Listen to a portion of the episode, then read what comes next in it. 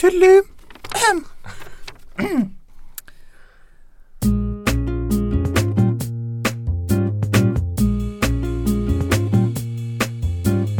Ein Comeback ist eigentlich immer eine tolle Geschichte. Da ist die Karriere eines Stars eigentlich beendet und zack gibt's 2019 plötzlich wieder ein Konzert der Backstreet Boys. Ist das nicht geil? Im Fall von Gaming-Comebacks sieht die Sache allerdings komplizierter aus. Hier folgt die Wiedergeburt eines Spiels nämlich meist einer ziemlich herben Enttäuschung. Versprechen wurden nicht gehalten, Potenziale nicht entfaltet oder ein Spiel erscheint so verseucht mit Lootbox-Mechanismen, dass die Entwickler wieder zurück ans Reißbrett müssen. Aber trotzdem gibt es Teams, die am Ball bleiben und die Kehrtwende hinbekommen. Und über die Faszination dahinter möchte ich heute mit zwei Kollegen reden, die überhaupt kein Comeback nötig haben. Unser Rainbow Six-Experte Phil Elsner auf der einen Seite. Hallo. Und auf der anderen Seite der wundervolle Peter Bartke. Ja, Experte für alles, nennt man Ja, mich auch. wenn du ein Comeback machen würdest, müsstest du ja quasi zurück zu Computech, ne? Genau, das wurde ich schon gefragt, tatsächlich. Ja. Äh, jetzt ganz äh, geheim, wir sind ja unter uns Plus-Usern hier bei den Hörern, äh, wurde schon von meiner ehemaligen Chefin gefragt, kommst du nicht mal wieder? Und ich so, nee. Du hast einfach kein Comeback nötig, würde ich sagen. ja, ja. Ja, in, in dem Fall wollen wir auch kein Comeback, äh, weil wir Peter lieben. Total. Ähm, gut, ja, wir reden über Gaming-Comebacks. Äh, der äh, Aufnahmezeitpunkt heute ist ein- für uns alle ein bisschen sportlich, weil wir ultra viel zu tun haben und es ist irgendwie reinquetschen, weil ich gerade Ghost Recon Breakpoint teste und ihr auch an Geschichten dran seid, äh, über die man, glaube ich, noch gar nicht reden darf. Ähm, oder? Darf man reden? Äh, Darf man prinzipiell schon. Ja. Also es geht prinzipiell um Call of Duty Modern Warfare und um die PC-Version, aber da Ja. werden wir dann in den nächsten Tagen und Wochen so ein bisschen das was. ist auch ein Comeback in diesem Sinne, ja. Call of Stimmt, Duty. das stimmt. ist eigentlich auch ein Comeback Ja. in, in vielerlei Hinsicht Ja. sogar. Ich meine, die Call of Duty-Serie hat sich ja zwar trotzdem ganz gut verkauft über die Jahre, aber, aber ich am glaube PC so. nicht. Am PC nicht A und B, glaube ich, so aus so einer kreativen Perspektive ist es für viele schon ein Co- Comeback, das es jetzt so gezielt wieder auf Modern Warfare zurückführt. Aber generell habe ich so das Gefühl, der, der, sagen wir mal, Spiele Sommer und Herbst 2019 ist erstaunlich voll mit Gaming-Comebacks. Ja? Also No Man's Sky ist ein Beispiel, da gibt es jetzt wieder ein neues, großes Update. Das Spiel hat ja schon seit seiner ganzen Weile sein Comeback gefeiert mit Multiplayer und allen möglichen Verbesserungen. Aber wir haben jetzt auch gerade Destiny 2, das ja äh, auf Steam mit wie vielen Spielern? Über 200.000 ja. Am Spielern. ersten Tag. Ja. gleich. Klar, ist auch free to play, aber ähm, alles, also zwischenzeitlich war also aus dem Bauchgefühl hatte man schon den Eindruck, über Destiny 2 wird abseits von Fanseiten und abseits von unseren Kollegen meinem MMO gar nicht mehr so viel geredet. Ja, aber Bungie sind ja echt die, die Aufstehmännchen, muss man da echt sagen, in diesem Service-Game-Bereich. Also schon Destiny 1 war ja, da haben auch schon nach dem Launch gesagt, was ist denn das für ein Blödsinn, das ist ja total Mist. Und dann haben sie es halt rumgerissen, haben daraus einen fantastischen, also oder ziemlich guten Loot-Shooter gemacht, ähm, den, mit dem viele Leute dann noch Spaß hatten, auch im Endgame und so. Und dann haben sie Destiny 2 rausgebracht und haben dann wieder den gleichen Fehler gemacht. Und jetzt haben sie es, versuchen sie es jetzt halt auch durch diesen Wechsel zu Steam jetzt wieder ähm, anscheinend auch erfolgreich, das Ruder wieder rumzureißen. Damit sie, kam jetzt gerade wieder eine Erweiterung raus. Ähm, also Bungie, da muss man immer sagen, über die lacht man gerne, aber die, die haben es schon irgendwo drauf. Also die bleiben dabei. Ja. Die sind wie so ein Hund, der den Knochen hat und den nicht wieder hergibt. Und wie du sagst, das ist ja jetzt wirklich die komplette Palette. Sie gehen zu Steam, die erschließen sich damit eine vollkommen neue Playerbase, wenn sie äh, durch den Wechsel von Battle.net zu Steam. Dann gehen sie free to play, was ja nochmal ein großer Anreiz ist für viele, so, naja, gut, dann gucke ich vielleicht doch mal rein. Und dann noch zeitgleich das nächste große Add-on. Und da kriegst du natürlich in, in vielerlei Hinsicht wahrscheinlich mehr Leute erreicht als die letzten Jahre zusammen. Ja. Und um die Liste noch zu vervollständigen, wir haben natürlich auch gerade Star Wars Battlefront 2, das äh, eins seiner größten Updates des ganzen Jahres bekommen hat, die Republic Kommandos äh, erhalten hat als spielbare äh, Verstärkungsklasse, die sie aber nicht Republic Kommandos nennen dürfen, weil EA, glaube ich, nicht zu sehr an die Ära vor EA erinnern will, als die Star Wars-Spiele noch richtig, richtig gut waren. Ähm, aber Battlefront 2 ist ja dafür jetzt auch ein richtig gutes Spiel. Also ich zock das sehr aktiv und breche da wirklich mittlerweile sehr lautstark die Lanze für. Das ist ein wirklich gutes Star Wars-Spiel. Aber jetzt habe ich eine Frage, wie heißen die denn dann? Republic. Äh, Clone Commandos. Ah, okay. Ja, hat mir der, der Dennis Branwell, der äh, Lead-Designer, hat mir das so ein bisschen mit so einem Augenzwinkern gesagt, ja, wir, wir sollen sie eigentlich nicht Republic Commandos nennen, aber eigentlich sind es Republic Commandos, ja. Aber da merkt man halt, dass DICE vor allem, die bleiben da mit so einem kleinen, so einer Skeleton-Crew dran und die bauen das wirklich immer weiter, immer konsequent. Natürlich passieren da keine großen Featuresprünge mehr, weil dazu ist wahrscheinlich auch einfach, sind die Ressourcen nicht da.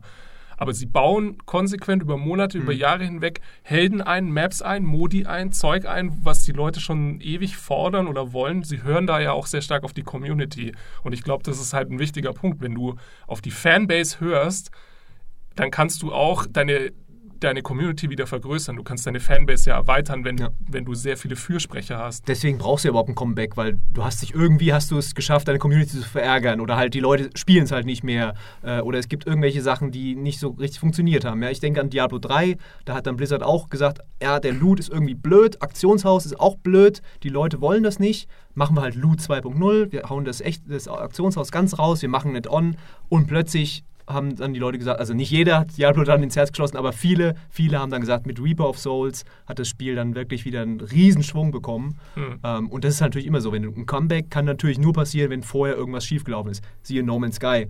Furchtbarer Launch. Ähm, jeder hat sich über dieses Spiel lustig gemacht. Und dann haben die Entwickler sich einfach vergraben und haben gesagt, ja, okay, aber wir, wir ne- sagen dazu nichts, wir, wir arbeiten jetzt wirklich an diesem Spiel bei. Und ich weiß nicht, ob das, das so ein so ein Erfolgsgeheimnis auch da ist, dass sie halt nicht dann erst versucht haben, irgendwie die Wogen zu glätten oder jetzt groß zu sagen, ja, es tut uns leid und so, sondern sie haben sich einfach hingekniet, haben diesen ganzen Hate auch und diesen Shitstorm ertragen und im Geheimen dann was Cooles gemacht und das dann kam raus und alle gesagt, wow, jetzt ist ja, jetzt ist ja viel besser. Hm. Naja, Ja, im. Im Fall von No Man's Sky hatte, glaube ich, auch dieser Bruch mit der Community ja eine sehr persönliche Komponente, weil sie dem Sean Murray ja die Lüge vorgeworfen Mhm. haben. Also es war ja wirklich eine, eine äh, amoralische Komponente, nennen wir es jetzt mal. Und ich glaube, das war der richtige Schachzug auf so einer kommunikativen Ebene, zu sagen, okay, ich versuche mich jetzt da nicht rauszureden, weil meinem Wort traut die Community sowieso nicht mehr. Den Bonus habe ich mir verspielt. Ähm, und stattdessen zu sagen, lassen wir Taten folgen und dann kann niemand mehr anzweifeln, dass wir bei Hello Games wieder hinter dem stehen, was wir halt machen wollen. Ja. Und das hat dann gut funktioniert. Aber für mich gehört genau das zu einem Comeback, dass der Entwickler einen Schritt zurückgeht, sagt, okay, was haben wir jetzt? Was kritisieren die Fans? Und dann ganz radikal auszumisten oder auch zu sagen, okay, wir müssen nochmal ran und vielleicht Grundmechaniken umbauen. Ich denke da an Rainbow Six Siege, was ja schon halbwegs erfolgreich gestartet ist, aber es hatte ganz viele Probleme. Dann haben sie weiter Content rausgehauen, aber es hat immer diese Probleme mit sich mitgeschleppt. Es gab immer Bugs, es gab immer Sachen, wo die Community gesagt hat, das kann eigentlich so nicht weitergehen. Ihr werdet nie an einen bestimmten kompetitiven E-Sport-Punkt gehen damit. Und dann hat Ubisoft ganz bewusst gesagt, okay, stopp, wir machen jetzt wirklich die Content-Bremse ziehen wir und haben diese Operation Health damals eingeführt und haben gesagt, wir gehen jetzt zurück, streichen die Roadmaps, entschuldigen sich auch dafür, Leute, der Content kommt später, es kommt erstmal gar nichts, aber wir müssen zurück richtig in den Code rein, Fehler ausbessern, da wirklich, also da, da haben sie ja viel von den Grundmechaniken überarbeitet, sodass halt Trefferfeedback wieder besser funktioniert, dass du nicht das Gefühl hattest, dauernd in unfaire Situationen zu kommen. Und ich bin bei Rainbow Six zum Beispiel davon überzeugt, dass Operation Health dem Spiel überhaupt den Erfolg ermöglicht hat, den es heute hat. Weil ohne das, dass sie damals gesagt haben, Moment, wir müssen die Handbremse ziehen, wir müssen nochmal an die Basis, ans Fundament, wäre das heute gar nicht möglich, diese ganzen Seasons und diese riesige Playerbase zu haben. Ja, da war es eher weniger ein Com Comeback, sondern eher der Durchbruch eigentlich, kam dann erst nach Release Ja. so richtig. Ne? Ja. Weil vorher hat alle gesagt, ja, ist ja nett und hat auch Potenzial und so, aber dann erst ähm, wurde es richtig gut. Und sowas ähnliches, da war der, der Erfolg schon da, auch bei Ubisoft, bei The Division. Und dann äh, war es ja nach Release, ja, wir wissen das alle noch, furchtbare Enttäuschung bei vielen. Und ich glaube, Patch 1.7 war es, glaube ich, der dann wirklich das Steu- Steuer rumgerissen hat.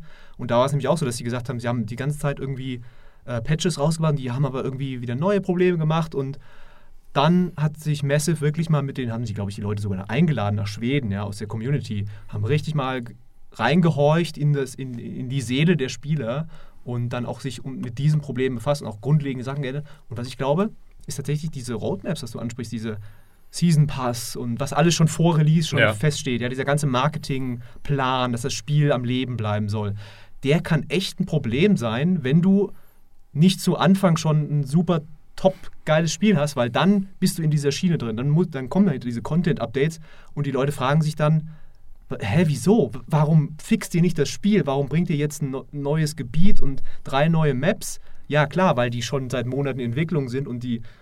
Das hat damit gar nichts zu tun, ob die jetzt das Ja. fixen oder nicht, aber es ist halt eine unglaublich dumme Situation für die Entwickler.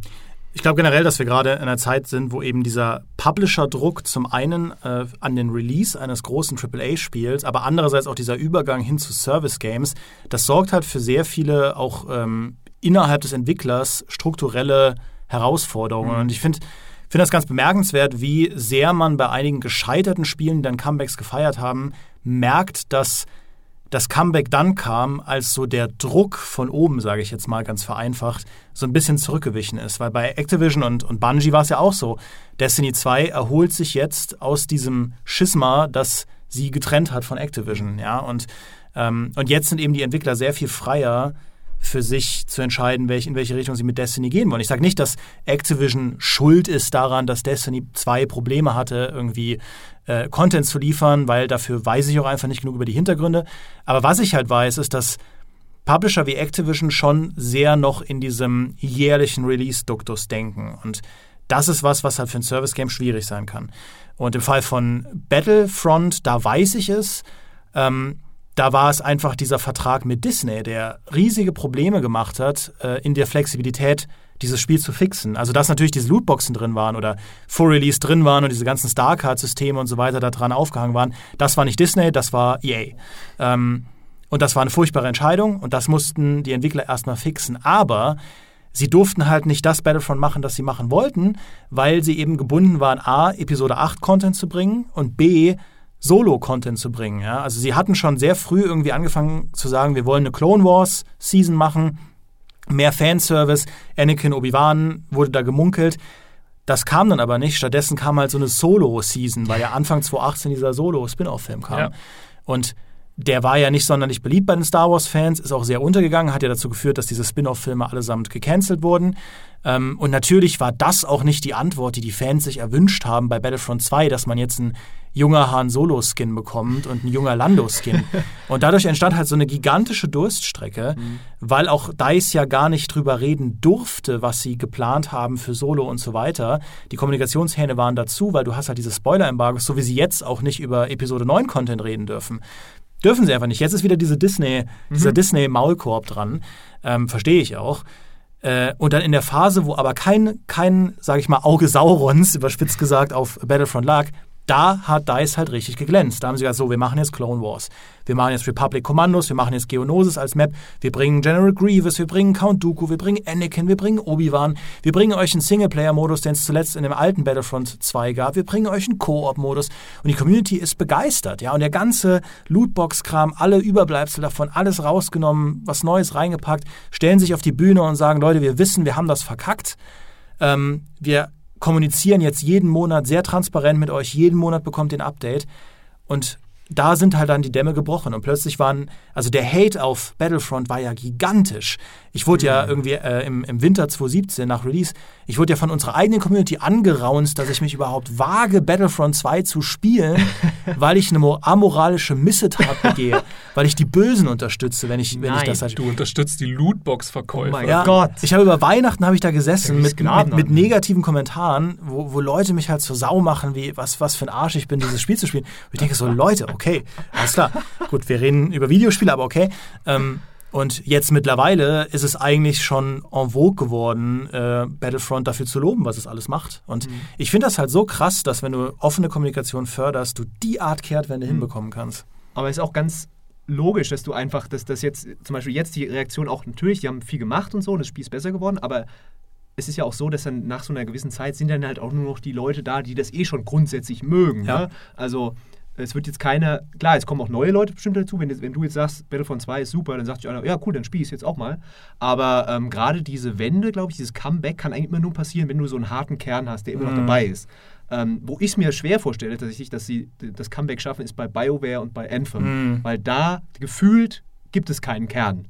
Da ist also ich weiß nicht, da, da, da stelle ich es mir sehr schwierig vor, da die, die Community-Potenziale zu nutzen und dann eine positive äh, Entwicklung rauszukriegen. Es haben ja auch Leute behauptet, du könntest Anthem in Anführungszeichen retten, wenn du es hm. jetzt einfach auf Free-to-Play umstellst. Und ich glaube das auch nicht. Ich glaube, da kommt nee. das, das, was du gerade gesagt hast, du kannst ja da, wo nicht besonders viel Materie da ist, ja, wo du sagst, das hält mich, beschäftigt mich im Spiel, da kannst du auch mit einem Free-to-Play-Modell nur so einen kurzen Peak erreichen. Ja. Da kriegst du Mhm. vielleicht einen Schwung neue Spieler rein.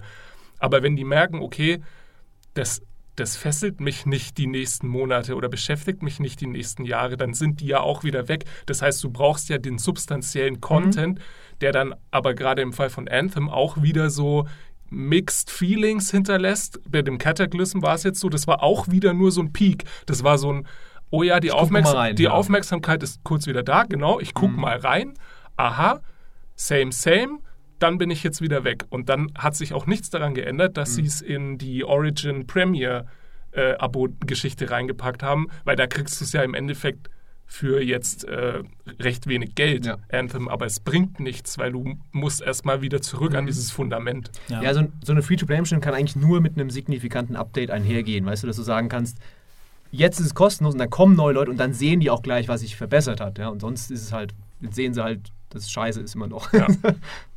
Aber ich fand es so bemerkenswert, dass BioWare so offen Anthem mehr oder weniger hat sterben lassen, weil das kann man ja schon sagen, so ihre DLC-Pläne. Das war ja schon bei Mass Effect Andromeda so, dass sie gesagt haben, ja, pff, ja, das mit den DLCs in den anderen Archen, ah, das machen wir jetzt doch nicht. Ja, aber Ähm, ich fäll- also es ist eigentlich so widersprüchlich, ne? weil nach Release wurden ja gesagt, die Zahlen sind super gut, hat sich toll verkauft. Ja, weiß man natürlich nicht, ob das jetzt genau stimmt. Ja, es ist natürlich Marketing-Sprech, aber wir können halt nur darauf das basieren, Mhm. was die Leute uns sagen.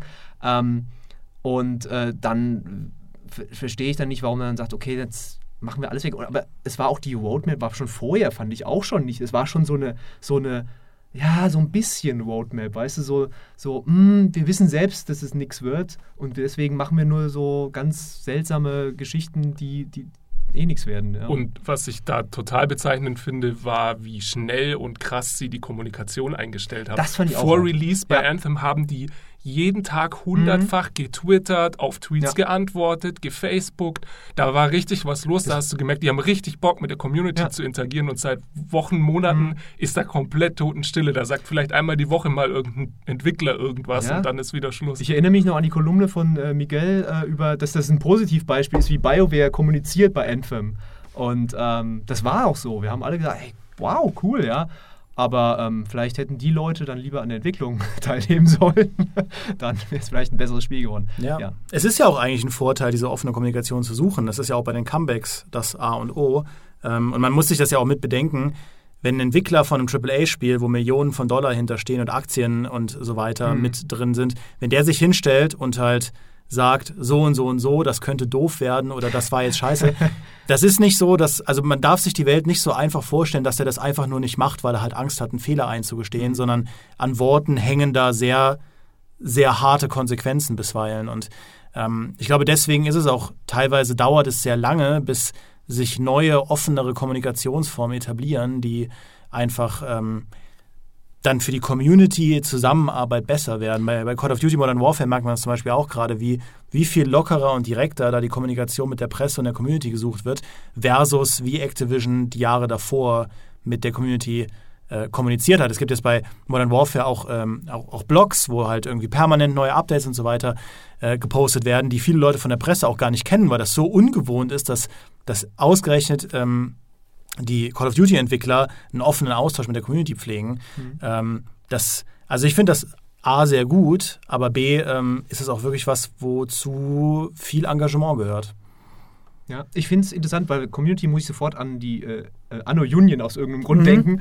Ähm, und ähm, was wir jetzt noch gar nicht so geredet haben, wir haben jetzt selber Service-Games geredet, die sich quasi innerhalb eines Spiels verändern und wieder besser werden. Aber es gibt ja auch bei Serien Comebacks, ja, und da muss ich auch an Anno halt denken, ja, mit Anno 2205 wo äh, ja selbst Heiko gesagt hat, na, ist vielleicht doch nicht ganz so toll alles, ja, der größte Anno-Nerd, äh, auf jeden Fall hier in der Redaktion. ähm, und dann hauen sie halt, dann, dann hat sich halt Ubisoft oder Ubisoft Blue Byte eben in dem Fall wirklich hingesetzt und gesagt, ey, cool, da ist jetzt irgendwas schiefgelaufen. Ja, da haben wir nicht die Erwartungen erfüllt und wir haben Anno 1800 wirklich so gemacht, also in fast allen Punkten, sage ich mal, außer im Kampfsystem, ähm, wie die Fans es wollten. Und das war ein Riesen, also im Vergleich war es ein riesen Comeback. Es war ja, die Verkaufszahlen waren irgendwie auch, was weiß ich, fünfmal höher oder so, also sehr signifikant gesteigert. Ähm, und das finde ich auch interessant. Also, dass auch innerhalb einer Serie kann es auch ein Comeback geben. Also, es kann genau wie bei Assassin's Creed ähm, Unity, ja, alle, oh mein Gott, äh, und dann ähm, spätestens mit Origins eigentlich alle, ja geil, jetzt ist es Witcher. Ähm, und das ist halt dann schon wieder die nächste Stufe, finde ich, wenn du dann schon über mehrere Studios und auch über mehrere Spiele denkst und diese Identität versuchst wieder zu finden in der Mhm. Serie.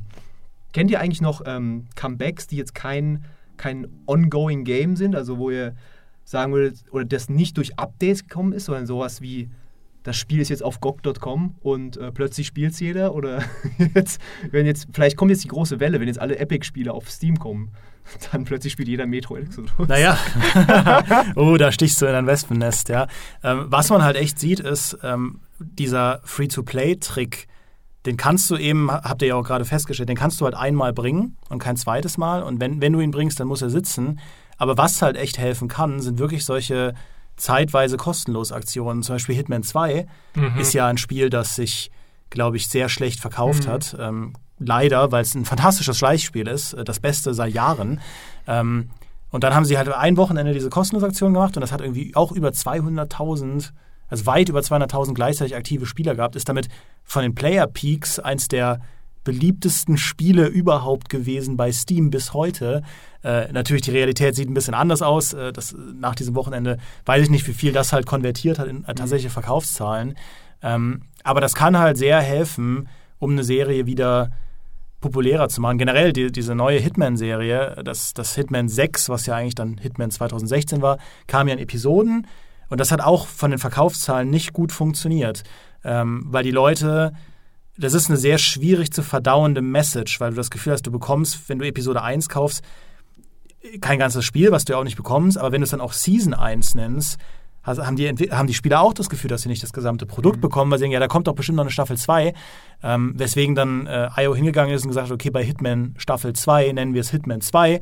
Was ein bescheuerter Name ist, weil wir schon mal einen Hitman 2 hatten. Ja. Ähm, aber es ist eben, um zu vermeiden, dass da eine falsche Message gesendet wird und auch das äh, Hitman 1 haben sie halt mehrfach gerepackaged. Also das war so ein Findungsweg. Ja, ursprünglich sollte es ja gar nicht in sechs Episoden oder sieben Episoden erscheinen, sondern als Intro-Paket und Upgrade-Paket. Das haben sie dann kurz vor Release über den Haufen geworfen, weil sie gemerkt haben, sie kommen, werden nicht fertig. Dann haben sie das Episoden-Release und dann aber das Ganze nochmal irgendwie als Repackage von wegen die Complete Experience und dann aber auch die ersten Episoden kostenlos gemacht, damit das jeder spielen kann, free to play. Und dann jetzt Hitman 2 eben dann äh, anders vermarktet und so. Also da merkst du richtig, wie Entwickler versuchen, durch alle möglichen Wege diese Verkaufszahlen noch irgendwie klarer oder irgendwie besser hinzubekommen. Ähm, genau. Was mir noch eingefallen ist zu den, zu den Comebacks, die äh, du eben angesprochen hast, diese Serien, da war halt Deus Ex für mich so eine krasse Erfahrung. dass Dieses Human Revolution Das stimmt, ja. ähm, war ja Deus Ex 2. Ich fand, das war jetzt kein riesiger Griff ins Klo. Äh, und ich fange jetzt nicht wieder an, dass man nach Trier konnte in dem Spiel, was fantastisch war. Aber das war natürlich weit weg von dem Meisterwerkstatus, den das erste Deus Ex hatte. Und danach war die Serie ja mehr oder weniger durch. Deus Ja. Ex 2 kam ja raus zum Zeitpunkt, wo sich Konsolen gerade so rangewagt haben, diese PC-Shooter oder Shooter für sich. Das war so, eine, so ein furchtbares Mischwesen aus irgendwie so halb für Konsolen und nicht für PC und war nicht gut. Und dann halt Jahre später, ich glaube 2011 war es, ja, ähm, da dieses Deus Ex Human Revolution als Prequel rauszuballern, ähm, das fand ich krass. Auch wie gut das war und wie, wie, wie gut es in vielen Punkten auch an die Story angeknüpft hat und, ähm, und in sehr vielen Departments halt genau das gemacht hat, was ich mir als Deus Ex-Fan gewünscht habe. Nur um dann natürlich bei Mankind Divided, dem Nachfolger, halt wieder am Ziel vorbeizuschießen, obwohl es ein gutes Spiel war. Und jetzt ist halt Deus Ex mindestens wieder genauso lange tot, jetzt wenn Ja. Cyberpunk kommt. Ähm, aber das war auch eine Serie, die ein Comeback zumindest zeitweise hinbekommen hat. Aber da siehst du, wie das wieder zurückgeht zu orientier dich daran, was das Original gut gemacht hat, was die Fans daran gefeiert haben, weil sie halt bei Human Revolution hast du richtig gemerkt, sie haben sich das allererste Deus Ex angeschaut. Sie haben da wahnsinnig viel draus mitgenommen. Jetzt nicht unbedingt eins zu eins Game Design mäßig, aber sie haben viel von der Stimmung rübergebracht, viel von dem Narrativ und so.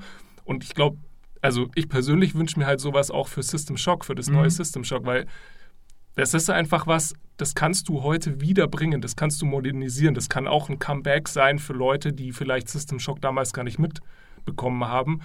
Aber das ist halt nicht umsonst so ein gefeiertes Spiel. Vor allem System Shock 2. Wenn sie das System Shock 3, wenn sie sich da wieder auf das fokussieren können, was die Leute damals schon abgefeiert haben, das ist einfach zeitlos. Das kannst du heute wieder einem Publikum problemlos verkaufen. Ja, du kannst ja heute sogar 15 Jahre alte Spiele wieder verkaufen. Ja. World of Warcraft Classic, Classic ist ja eigentlich das Comeback des Jahres. Stimmt, ja. Also, ähm, das ist eine andere Form von Comeback, aber ähm, das ist schon interessant, wie, wie sehr sich Leute quasi nach alten Erfahrungen wieder sehen und wenn sich ein Spiel oder eine Serie weiterentwickelt hat, dann wieder, wenn dann, dann bringst du einfach wieder das Alte und dann ist es wieder frisch, ja.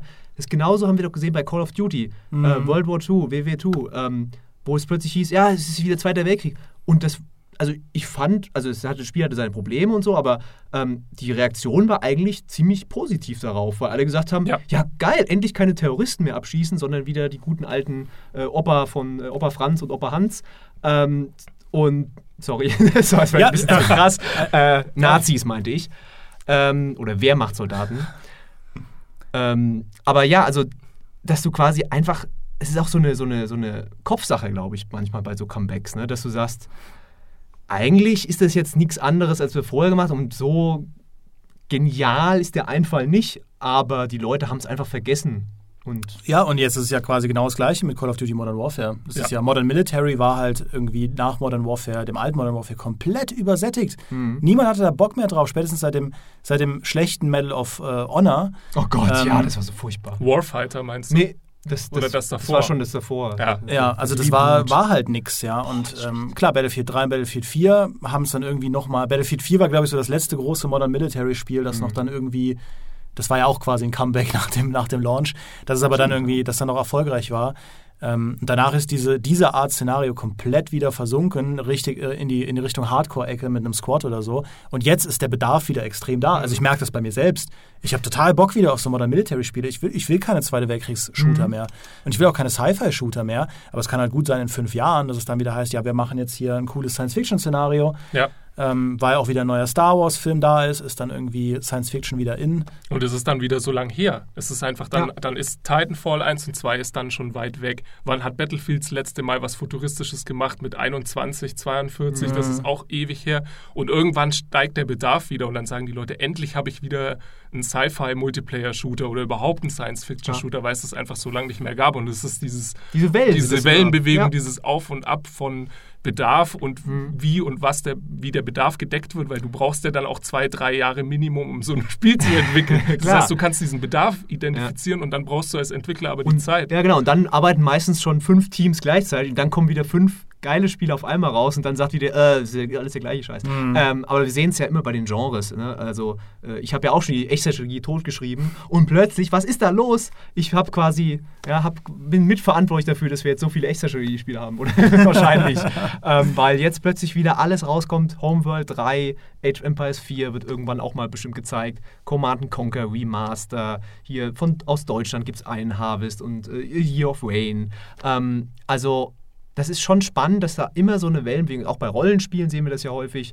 Ähm, ja, der Tod des Rollenspiels wurde vor Baldur's Gate ja auch äh, gesagt und dann kam Baldur's Gate, dann kam dieses ganze Spiel, dann war wieder so, und das ist immer wieder, da gibt es eigentlich in den Genres, gibt es eigentlich auch mal ein Comeback. Ja.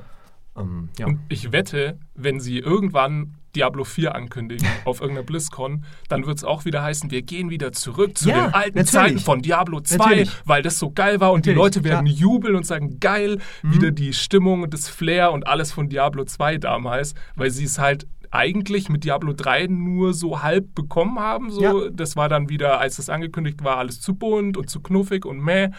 Und deswegen ist jetzt wieder der Bedarf da, Mhm. dass du wieder sowas Düsteres machst in diesem Stil von Diablo 2 damals. Und gerade Blizzard braucht ja eigentlich auch ein Comeback. Klar, die haben jetzt WoW rausgehauen, unglaublich erfolgreich und alles und jeder spricht darüber, aber nach dieser BlizzCon, ja, das war ja eigentlich, Oh. das war ja quasi der Launch von äh, irgendeinem Service-Game, ja, von, von No Man's Sky war das, ja, der Launch von No Man's Sky und jetzt ähm, vielleicht WoW Classic war so das erste Update und wenn sie jetzt auf der BlizzCon Diablo 4 ankündigen, das ist dann das Multiplayer-Update und alle sind so, yay, wir, wir haben euch schon immer geliebt. Blizzard braucht halt ein Comeback als Firma. Ja, Komischerweise, obwohl sie ja eigentlich geht es ihnen ja immer noch gut mit, den, mit WoW Classic und dem ganzen Zeug. Aber irgendwie hast du das Gefühl, da muss jetzt wieder was kommen, genauso wie bei Valve. Valve braucht auch ein Comeback, was Spiele angeht. Was war das letzte mit äh, Dota Underlords? Ja, das läuft gut. Ja. Artifact lief Davor nicht. war Artifact, Das lief ganz fürchterlich. Ja. Und davor und danach war jetzt halt lange irgendwie nichts. Und ich meine, Half-Life 3 ist nur noch ein Witz. Das heißt, du brauchst als Firma ja auch ein Comeback. Ja, das ist tatsächlich so. Das, also BioWare geht es ja genauso. Also die bräuchten schon seit vielen Jahren ein Comeback und haben es jetzt mehrmals verhunzt. Ähm, Mass Effect Andromeda, ich weiß, wir haben es auch gut gewählt und objektiv ist es bestimmt auch ein gutes Spiel, aber für mich persönlich als Mass Effect-Fan war das auch ja, mehr oder weniger eine Enttäuschung und wo ich gesagt hätte, das war nicht das, was ich mir erhofft hatte von einem BioWare-Spiel und Anthem war jetzt ein ganz großer Griff äh, ja, daneben. Und da ist dann die Frage, können die nochmal ein Comeback, Comeback schaffen? Ne? Ähm, und das frage ich mich auch bei manchen Spielen eben, dass, ob, ob da überhaupt noch die Rettung möglich ist. Wir hatten es ja schon von Anthem. Mm, was da zusammenkommen muss, ja. Und da muss halt auch so ein Commitment da sein, auch von den, auch vom Publisher. Auch der, der muss halt den Entwickler auch sagen können, hey, ich gebe euch jetzt die Zeit. Wir, wir, ihr habt jetzt zwar das andere Projekt schon auf dem Backburner oder so, aber ihr könnt jetzt nochmal, die Hälfte der Belegschaft kann sich jetzt nochmal sechs Monate an das Spiel ansetzen. Also. Genau das Gefühl habe ich gerade übrigens bei Battlefield 5. Ich mhm. habe das Gefühl, auch wenn das Spiel noch so halbwegs gesund ist, aber sie haben es einfach schlicht und ergreifend auch ein bisschen kaputt gepatcht mhm. und haben so viel verschieben müssen und haben so viel von ihrem Contentplan nicht einhalten können oder mussten teilweise Sachen streichen dass ich das Gefühl habe, sie müssen jetzt auch da wieder, sie müssen zurück, sie müssen auf die Community hören und sie brauchen einen wirklich robusten Plan, wenn sie wirklich wollen, dass das Spiel für die nächsten zwei, drei Jahre vielleicht noch mhm. irgendwie aktuell bleibt, weil genau da hast du diese Problematik gehabt mit dieser unrealistischen Roadmap, die so nicht einzuhalten war. Und mit jedem Patch ist es eigentlich schlimmer geworden. Und die Leute sind halt mittlerweile wirklich fed up mit dem, mhm. wie, wie DICE und EA da mit dem Spiel und den Fans umgeht. Und die müssen jetzt ganz dringend diesen Turnaround schaffen, wenn sie zum Beispiel, wenn sie Ende 2019 nicht eine dicke, fette Season abliefern mit dem Pazifik, wo dann gleichzeitig auch noch Quality of Life Improvements drin sind, wo du wirklich merkst, das Spiel geht voran und gleichzeitig kommt dieser Gratis-Content, ähm, dann wird wahrscheinlich Battlefield 5 nächstes Jahr nicht mehr gut dastehen und spätestens das Jahr drauf dann vollkommen irrelevant sein. Ich finde es halt faszinierend, dass mit DICE halt dieselben Entwickler an Battlefield und Battlefront arbeiten, ja. aber bei Battlefront of all Games ja das hinbekommen, was bei Battlefield der, der Krisenmarke nicht funktioniert oder was mhm. eigentlich ja ihre Stammmarke ist, ja, Battlefield. Ähm, und ich finde, man darf da echt nicht unterschätzen, glaube ich, wie viele Workflow-Strukturen sich intern überhaupt erst entwickeln müssen, um um quasi das, Comeback und die Rettung eines Spiels einzuleiten. Weil was bei Battlefield nicht funktioniert, ist nach gelungenen Aktionen das Niveau zu halten. Weil sie haben ja bei Battlefield 5 seit Release schon einige Dinge probiert. Es kam ja dieser Battle Royale-Modus, der ja cool war und der zumindest viele Spieler reingezogen hat, das mal auszuprobieren. Dann ist es aber wieder abgeflacht, weil dann irgendwie kam kein Content mehr, es kamen schlechte Patches die Leute haben dann keinen Bock mehr gehabt. Oder, ähm, oder du hast jetzt diese Ankündigung von den Pazifik-Sachen und so, kam ja sehr gut an. Und diese ganzen Maps, die sie angekündigt haben auf der E3 2019, dann kamen aber Patches, dass man die großen Maps oder dass man die Maps, die neuen Maps nicht in den großen Modi spielen kann, weil es Probleme gab und Bugs und so. Und so weiter und so fort. Also irgendwie war dann halt das Niveau nicht da und dann gehen die Leute wieder weg. Und du hast halt nicht so viele Chancen für ein Comeback, glaube ich. Irgendwann mhm sind die Leute echt, wie du sagst, fed up und haben keine Lust mehr. Ja, aber, ja, sorry. sorry. Ähm, das ist ja genau, was du in deiner Kolumne neulich geschrieben hast. Die Möglichkeiten sind ja da und die waren vor allem schon immer da. Du hast geschrieben, äh, dass Battlefront und Battlefield 5 brauchen Testserver ja, warum um Gottes Willen gibt es denn in Battlefield 5 nicht schon von Anfang an einen Testserver? Das sollte mittlerweile doch Standard sein. Und es gab sie ja in Battlefield 4 und in Battlefield 1. Ja, ja, und Rainbow Six und zig andere Aha. erfolgreiche Multiplayer-Shooter, äh, Overwatch, die machen das alle. Natürlich brauchst du das, weil sonst kommen die Patches ja weiterhin kaputt mhm. raus. Sie haben ja nicht die interne Manpower, das alles auf Herz und Nieren zu testen. Dann wundern sie sich, wenn das Update rauskommt, dass sie damit voll auf die Fresse fliegen und die Leute halt wütend sind. Naja, ihr habt ja die Infrastruktur, die eigentlich schon mal da war, wieder abgeschafft, aus Gründen. Und das ist halt auch was, was die Leute, die, Langzeitfans von Battlefield 5 sauer macht, wenn sie sehen, hey, das war in der Serie schon mal deutlich mhm. besser und wir hatten schon Rental-Server-Programme und wir hatten schon Testserver. Wo ist dieses Zeug? Ja, das frage ich mich manchmal auch. Das, irgendwie so diese Videospielbranche manchmal so lernresistent ist. Und ich frage mich, ob das damit zusammenhängt, dass da so eine hohe Fluktuation herrscht, dass da halt irgendwie der Producer neuer ist und der sagt dann, nee, das brauchen wir nicht oder wir, beim anderen haben wir das ganz anders gemacht oder dass dann die Strukturen so sind, dass die Leute unten das nicht sagen können und die, die, die Executives das nicht äh, akzeptieren, das Feedback. Also es ist ganz seltsam, dass da immer wieder solche Sachen kommen, wo du, wo du Destiny habe ich ja vorhin gemeint, ne? wo jeder sagen würde, hey, ihr habt doch mit Destiny, mit den DLCs und mit den Patches dann, das erste war doch dann okay so, ja, da, da hättet ihr doch darauf aufbauen können. Und was kommt? Es kommt nochmal das gleiche in grün, ja, und mit den gleichen Problemen. Genauso bei Anthem, ja, wir spielen einfach kein Destiny. Wir gucken uns nicht an, was Destiny gut gemacht hat oder falsch gemacht hat. Äh, wir machen unser eigenes Ding ähm, und hoffen, dass es gut rauskommt. Das verstehe ich nicht, wenn du so eine so eine hohe Produktionskosten hast in dieser Branche und wo so viel von so wenigen Spielen abhängt, weil ja jeder dieses Live-Service-Game haben will, das der halt mehrere Jahre hält, aber dann so grundlegende Fehler gemacht werden immer wieder und immer wieder, ach ja, jetzt, ach, jetzt haben wir das, das haben wir jetzt verbockt. Ah, das ja. hätte, hätten wir jetzt nicht vorhersehen können. Im Fall von Anthem gab es ja diesen Enthüllungsreport von ja, Kotaku, der ja. gezeigt hat, wie holprig da die Entwicklung war, aber ich glaube, wie du auch sagst, das ist ja nicht immer der Fall. Nee. Und ähm, ich bin da auch manchmal verblüfft, welche Arten von Entscheidungen wie getroffen werden. Und das ist so ganz lustig, weil ich ja gerade Ghost Recon Breakpoint teste. Ähm, ich finde es ganz interessant, sich anzuschauen, auf welchem, auf welcher Ebene eines Spiels das Spiel halt scheitert. Weil nicht alle Spiele scheitern, ähm, sage ich mal, in einem ähnlichen Bereich. Es gibt Spiele, bei denen das Grundkonzept schon schlecht ist. Und egal, was du daraus dann machst, das ist sehr schwer, den Karren dann noch aus dem Dreck zu ziehen. Und dann gibt es Spiele, die scheitern halt sehr an der Oberfläche. Jetzt irgendwie zum Beispiel in, in, Battlefront 2. Ja, das ist eigentlich ein solider Shooter, da war alles richtig gemacht und dann kommt von oben drauf dieser Lootbox-Quatsch, der schon vor Release für so einen Shitstorm sorgt und halt sehr viele Mechaniken so irgendwie ins Schlechte reißt, dass die Leute keinen Bock drauf haben. Und diese Oberflächensachen, glaube ich, die kann man wenn man denn dann die Kapazitäten dafür frei macht, ganz gut fixen. Und dann gibt es Spiele wie Ghost Recon Breakpoint, wo du merkst, zwischen Konzept und Oberfläche, ähm, da wurden halt schon sehr falsche Entscheidungen getroffen. Mhm. Also irgendwo dazwischen, wenn du sagst, okay, ich habe ein geiles Konzept, aber ich will auch, dass das Ding unbedingt als Live-Service-Game funktioniert. Also brauchen wir Loot-Mechaniken. Und deswegen bauen wir halt auf der einen Seite einen, einen Koop-Shooter und auf der anderen Seite ein Loot-Game. Und das passt dann am, sicher, am Ende schon irgendwie zusammen. Und, und die Art von von, sage ich mal, tiefliegendem Problem zu fixen, das wird, glaube ich, dann schwierig. Das ist was, da musst du so tief in die Materie zurückgehen. Mhm. Ähm, no Man's Sky ist so ein Spiel, die haben das geschafft, aber ich glaube, No Man's Sky ist natürlich auch nicht das Big Budget AAA, 1000 Leute arbeiten ja. daran, Ding, sondern das genaue Gegenteil davon. Aber das, finde ich, sieht man selten. Das, hm. Und bei, bei Anthem weiß ich es halt auch nicht, ob da nicht die Probleme des Spiels so tief liegen, dass BioWare das auch einfach bei, beim besten Willen nicht hätte mhm. fixen können. Wobei beim No Man's Sky muss man ja auch dazu sagen, sie haben ja nicht das Spiel grundlegend umgebaut. Sie haben viele, sag mal, auch wieder Quality of Life Improvements gemacht. Sie haben, natürlich, es kam der Multiplayer und so weiter, ähm, aber sie haben mehr das Spiel gemacht, das sie machen, das sie versprochen hatten. Ne? Und zwar nicht so, wir bauen das Spiel komplett um und jetzt macht Spaß. Also es war eigentlich, es ist immer noch dasselbe. Du fliegst immer noch von Planet zu Planet. Schon, schon. Aber sie haben noch dieses Sinnlose auch ein bisschen dabei. Aber ich meine, sie haben die Kampagne genau, komplett ja, schon, erweitert. Schon sie haben Multiplayer reingebaut, mhm. das komplette Grafikgerüst aber arbeitet, auch die Anzahl und Vielzahl von Planeten. Also mhm. du, ich weiß schon, was du meinst. Ähm, das ist ja auch ein fließender Übergang, wie tief so Änderungen reichen. Aber ich finde, No Man's Sky hat sich schon vergleichsweise viel geändert. Viel ja. geändert, okay, ja. Stimmt, ja. Ähm, aber klar, du kommst halt nur so viel. Irgendwann musst du damit leben, was für Entscheidungen du sehr früh getroffen hast und das kann man dann nicht mehr rückgängig machen. Ja, dieses Grundkonstrukt ist im Endeffekt, wenn du sagst, du hast zwar ein fertiges Spiel released, aber stellst dir vor wie Early Access. Ja, du hast immer eine Basis und auf der baust du auf. Du holst dir Fanfeedback, du hast vielleicht eine Roadmap oder Pläne, wohin das Spiel gehen soll.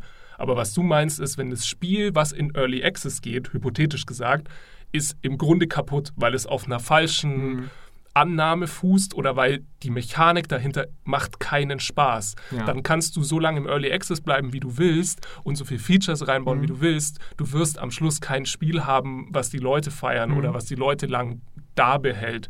Und das heißt, dann musst du halt sagen, okay, dieses Spiel, das kann kein Comeback haben, weil du von vornherein Fehler gemacht mhm. hast in der Entscheidung, was für ein Spiel du programmierst. Und ich habe halt jetzt bei Breakpoint den Eindruck, dass sie halt gesagt haben, wir, wir fußen mit dem zwar auf Wildlands, aber wir haben halt andere Produkte, die so erfolgreich waren wie The Division, durch bestimmte Mechaniken, durch Loot-Mechaniken zum Beispiel oder Borderlands oder sonst was, diese typischen Loot-Shooter, wir möchten das mit reinbauen. Und das, diese DNA des Loot-Shooters ist in Breakpoint reingeflossen. Mhm. Das hat man in der Beta schon krass gemerkt, ja, ja, fand ich. Und da, das ist mit Wildlands verschmolzen worden zu was total Unheiligem. Der Satan der Spieler. Es ist, es ist im Kern was anderes. Es ist nicht mehr diese Military Co-op Sandbox, zumindest nicht mehr ganz. Ja. Und dann ist es danach schwierig, wenn sie, wenn wir jetzt davon ausgehen, sie würden in einem Jahr oder so sozusagen die Kehrtwende in Anführungszeichen machen wollen, du kriegst es nicht mehr da rausgezogen, weil das ist in dem ja, Spiel spannend, drin. Ja.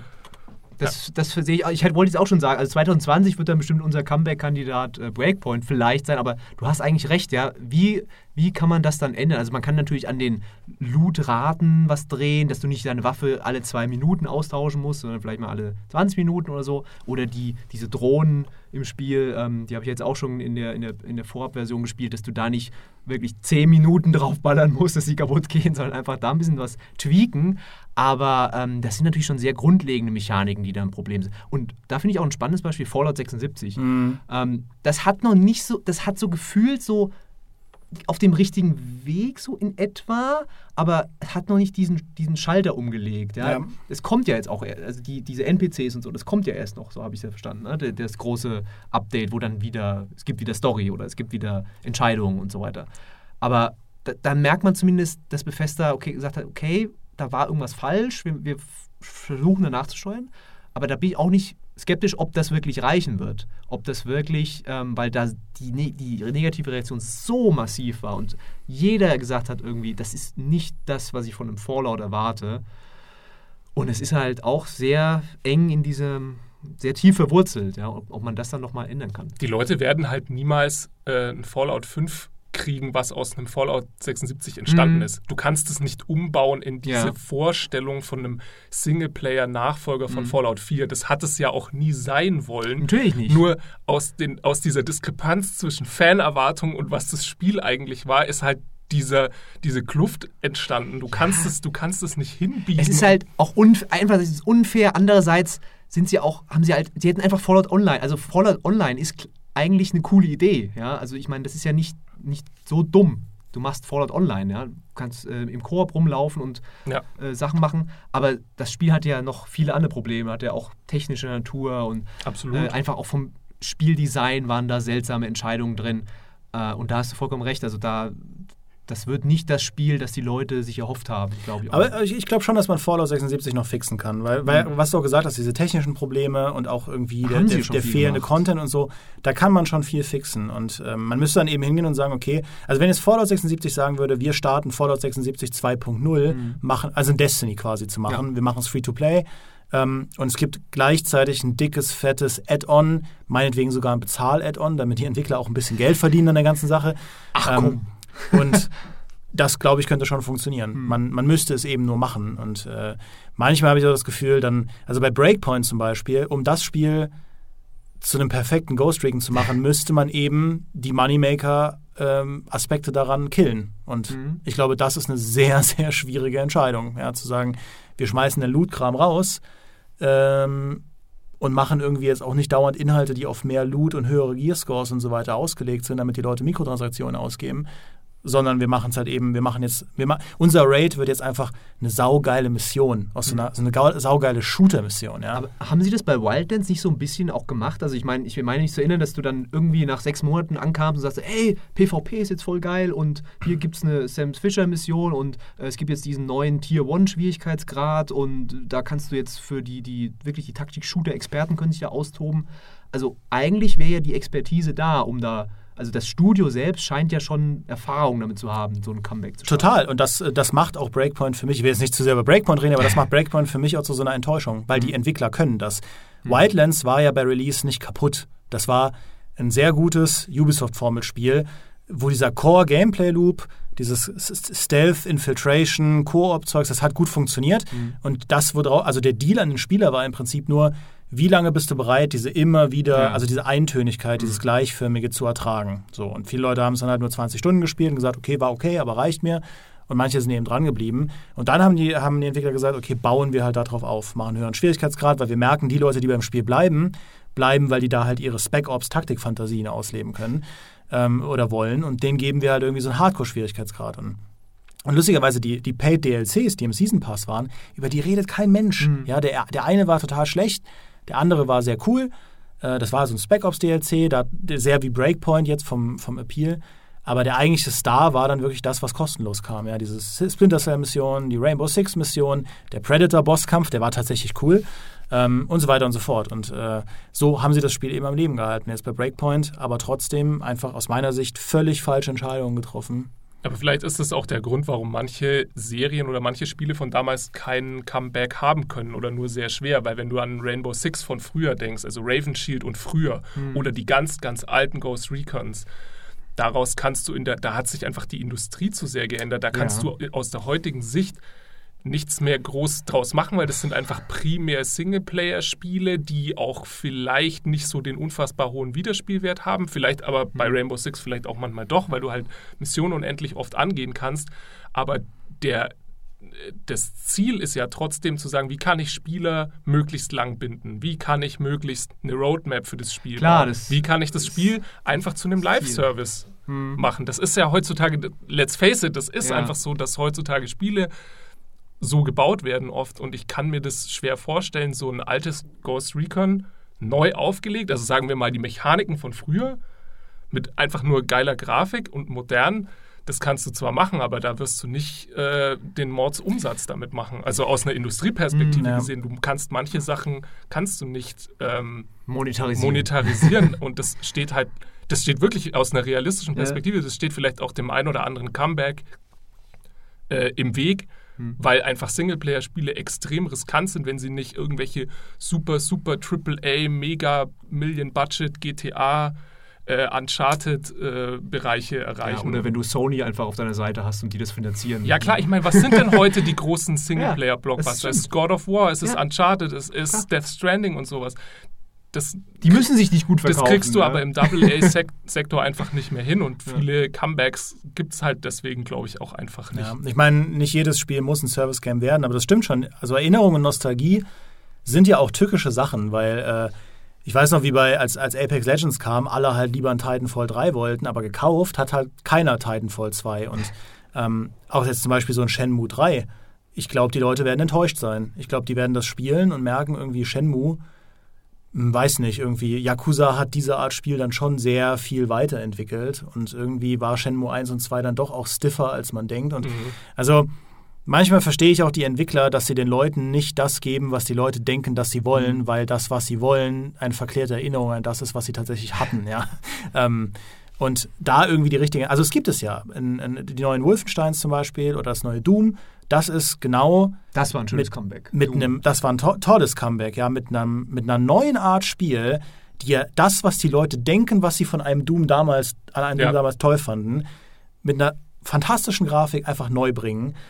War super. Sie haben halt die Fantasie verstanden von damals. Ja. Also sie haben ja verstanden, ist klar, es ist It-Software, natürlich haben sie es verstanden, aber sie haben verstanden, was war denn, was war denn diese Fantasy, dieses Geile daran damals an Doom und das haben sie halt ziemlich perfekt ins Jahr 2016 transportiert. Ja. Und das ist halt, das kommt komplett aus ohne Service Game, Roadmap, stimmt, ja. Zeug, Ja, Multiplayer-Kram. Multiplayer gab's alles, aber, äh, Aber ja, das ist- das hat halt dann keiner interessiert, ja. Aber das ist halt auch, wir sind halt auch immer da in so einem, ähm, ja, Teufelskreis, ne? Wenn du, wenn du halt keine Spiele äh, machst, die sich gut verkaufen, dann sagt der Publisher, ja, die verkaufen sich nicht gut, dann machen wir die Spiele nicht.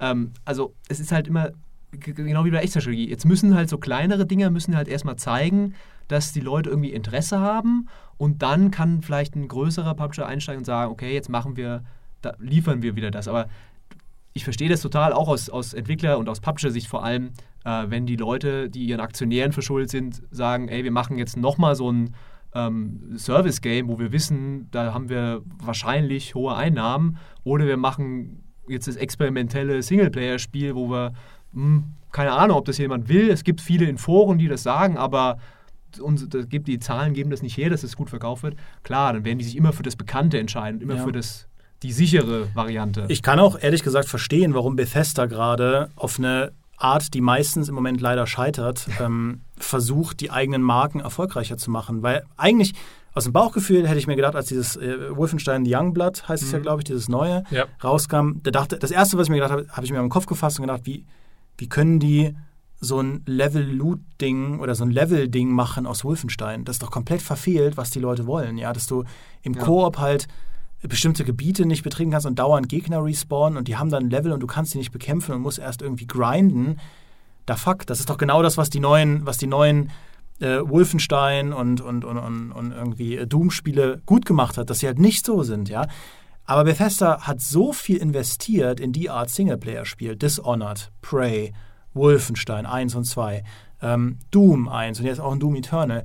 Die geben ja echt Vollgas bei diesen Singleplayer-Spielen, aber ich glaube, Nicht alle davon waren Hit. nicht alle davon waren ein Hit. Die haben sich teilweise echt schlecht verkauft. Und Ja. dieses neue Spiel von Arcane ähm, Oh sieht jetzt auch nicht Ja. nach einem Selbstläufer aus. Ich weiß schon den Namen. Deathloop. Deathloop. Ja. Also es klingt unglaublich spannend, aber das, das kann ich mir auch nicht vorstellen, dass das jetzt. Eben, und super jetzt geht er verkauft. Bethesda hin und sagt, okay, ähm, wir müssen auch mal schauen, ob wir diese modernen Trends nicht irgendwie für uns erschließen können. Ja? Und nehmen sich halt bei einem Wolfenstein dann dieses Level Spielzeitstrecke. Rage 2 sieht man das ja auch total. Rage Ja. 2 ist ein Spiel, das halt durch, also wirklich mal durchsetzt ist von diesen moderneren Live-Service-Aspekten.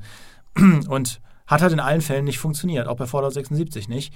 Aber ich kann den Entwicklern und Publishern keinen Vorwurf machen, dass sie damit experimentieren. Ja, es ist halt dann nur, der, das Risiko, das du eingehst, ist, die Identität deiner eigenen Marke kaputt zu machen. Und das passiert. Das stimmt. Mal. Aber du gehst ja als erstes logisch, als, als Firma, die erstmal Geld verdienen will, gehst du logischerweise in dein Portfolio und sagst, was läuft denn gut? Dann Mhm. sagt Bethesda, hey, die Elder Scrolls Online macht einen Haufen Asche. Ja, da musst du ja nicht äh, ein Genie sein, dass die, die Birne über deinem Fallout Kopf Online machen. äh, äh, angeht, dass du sagst, ja, das machen wir mehr und deswegen ist es ja auch kein Wunder, dass Ghost Recon Breakpoint das ist, was es jetzt ist. Hm. Weil natürlich äh, kannst du da äh, sagen, okay, wir versprechen uns davon, dass die Leute das drei Jahre spielen und sechs Millionen Euro in Lootboxen investieren und was weiß ich was alles. Also finde ich überhaupt nicht abwegig, die Vorstellung. Aber wer weiß, ja, also vielleicht ist Breakpoint auch, ja, selbst wenn es kritisch äh, von, den, von den Kritikern jetzt halt zer, nein, zerrissen wird es nicht werden, aber es wird, ähm, ja, werden sich Leute darüber beschweren oder so. Aber es verkauft sich vielleicht trotzdem irre und, und hat jeder kauft die äh, Mikrotransaktionen. Ähm, ja, über FIFA redet auch jeder ähm, den größten Scheiß und das ist, äh, das macht allein macht wahrscheinlich bezahlt die Gehälter bei Electronic Arts, ja, die Mikrotransaktionen aus dem ähm, Ultimate Team. Hm. Also ähm, da muss man auch mal so ein bisschen den Realitätscheck äh, machen. Äh, klar, wir sind immer noch in der Blase und wir freuen uns, wenn der so ein Comeback wieder die alten Stärken bringt, aber die, die Realität ist nun mal leider so, dass sich auch ähm, das andere mit, mit, mit Fug und Recht ähm, durchgesetzt hat. Ja, abschließend würde ich, glaube ich, noch ein bisschen über äh, was Schönes reden, nämlich Liebe. Ah. Liebe. Ähm, Schön. ich meine, wir haben ja, wir haben ja echt häufig auch selbst zu kämpfen mit, äh, sage ich mal, der Art und Weise, wie im Internet auch Negativität eskalieren kann. Und die Shitstorms, die dann teilweise ein, ein No Man's Sky oder irgendwie ein, ein Anthem oder auch ein Battlefront bekommen haben, das war ja schon echt heftig. Also ich meine, Battlefront hat es ins Guinness-Buch der Rekorde ge- geschafft mit dem meist downgevoteten Posting aller Zeiten. Das muss man erstmal schaffen, ja. Und auch Call of Duty hat als Marke es ja geschafft, einen der meist downgevoteten Trailer aller Zeiten zu fabrizieren. Also das sind Rekorde, da sagt man, das ist nicht schlecht. Also schon schlecht, aber ist auf eine interessante Art und Weise schlecht. Rekordhaft schlecht. Ähm, und trotzdem bin ich immer wieder davon überrascht, wie sehr die Gaming-Community verzeihen kann. Mhm. Ähm, wenn du die richtigen Dinge tust und sagst und irgendwie das Richtige vermittelst, dann kannst du echt fast jeden Karren aus dem Dreck ziehen. Ja, wenn du, wenn du konsequent genug bist. Und das finde ich echt erstaunlich. Also wie, wie halt ein Battlefront 2 es schaffen konnte, diesen Hass zu überstehen und sogar noch in Positivität umzuwandeln. Das, das äh, gibt mir tatsächlich Hoffnung, wie, ja, wie, wie sprunghaft dann doch Meinungen im Internet sein können. Mhm. Naja, und du musst ja nur an das Dankesplakat äh, gegenüber von den No Man's Sky-Entwicklern denken, ne, was irgendwelche Fans beauftragt haben. Und wenn ich mich daran erinnere, wie sie über Sean, äh, Sean äh, Murray ähm, hinweggezogen sind nach dem Launch und um den Launch rum und Hassbotschaften und hier ähm, du Lügner und was nicht alles. Und dann jetzt so, ah, danke, einfach, Ja. wollte einfach mal Danke sagen. Ja, das ist schon irre. Man muss halt auch sehen, diese ganzen, was du jetzt gesagt hast, Shitstorms, ähm, persönliche Angriffe gegen Entwickler, Dinge, die auf Reddit passieren und was da diskutiert wird und was auch in YouTube-Kommentaren diskutiert wird, das ist wirklich die Spitze des Eisbergs. Ja. Die Mhm. meisten, die allermeisten Menschen, die Videospiele kaufen, konsumieren, die werfen nie einen Blick in eine GameStar, nie einen Blick auf Reddit, in irgendein Forum. Die diskutieren auch da nicht Mhm. drüber. Die meisten Leute gehen einfach in den PlayStation Store oder in den Mediamarkt oder auf Steam, schauen das Cover an, sagen, das sieht ja interessant aus oder dieser Name, der sagt mir was, Hm. das kaufe ich, weil diese, der, der Realität müssen wir uns stellen. Diese, diese ganzen Debatten über Lootboxen, über Games as a Service, über diese ganzen unschönen Sachen, die da teilweise wirklich passieren in der Industrie, die werden in der Bubble geführt. Das ist Ja. wirklich so.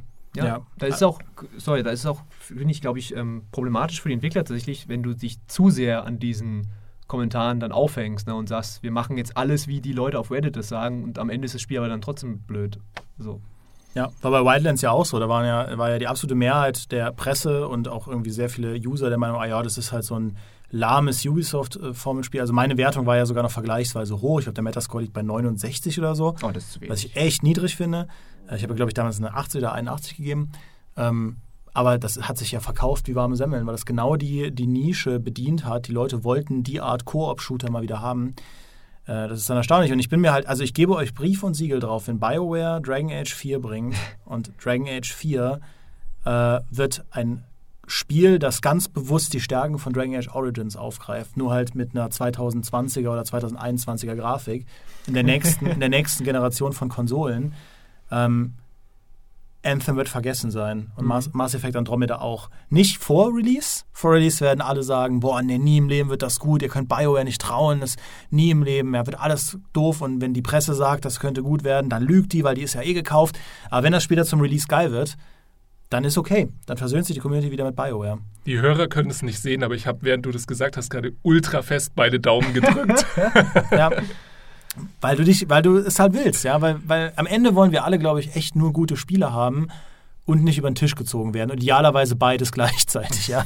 ähm, und wenn das eine oder das andere im Argen ist, dann kann man schon mal angefressen sein. Ja, ähm, Aber wir lieben alle so eine Comeback-Story und wenn es dann wieder besser wird und dann, wie du schon sagst, da sind wir bereit, vieles zu verzeihen.